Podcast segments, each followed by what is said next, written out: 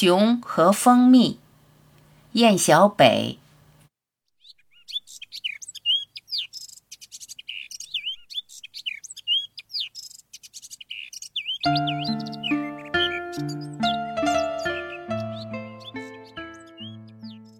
从冬眠中醒来后，熊就开始为蜂蜜的事情苦恼。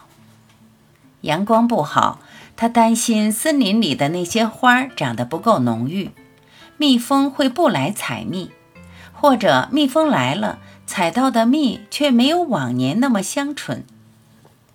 熊一面看着太阳，一面忧虑。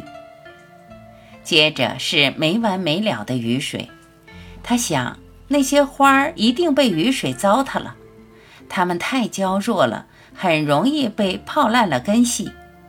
另一方面，蜜蜂也许在这样的天气里会不出去工作。如果按照这样糟糕的假设，那它今年一定吃不到一点蜜了。熊变得焦躁起来，在蜂房的周围不停徘徊。除了这个，他没心去找其他吃的，或者是安静的休息一会儿，干干别的事情。到了后来，气温偏高，秋旱持续，那些该开的花长得极其衰弱，食叶害虫、地下害虫们都出现了，附近的花已经气息奄奄。熊开始在夜里睡不着觉，但他在花丛里奔走忙碌。虫子一点也没见少，熊的很多个日日夜夜就在这样的担心和忧虑里过去了。其实，熊在阳光不好的那些日子吃到了油菜花的蜜，雨季里它吃到的是枣花的蜜，虫子最多的时候，它吃到了向日葵的蜜。这不是很奇怪吗？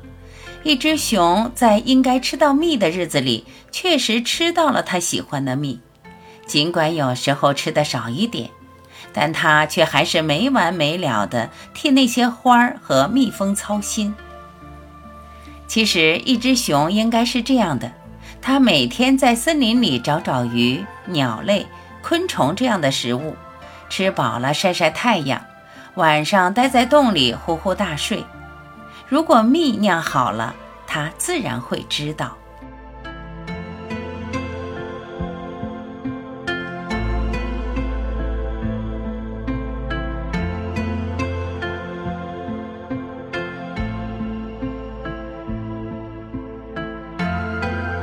感谢聆听，我是晚琪，再会。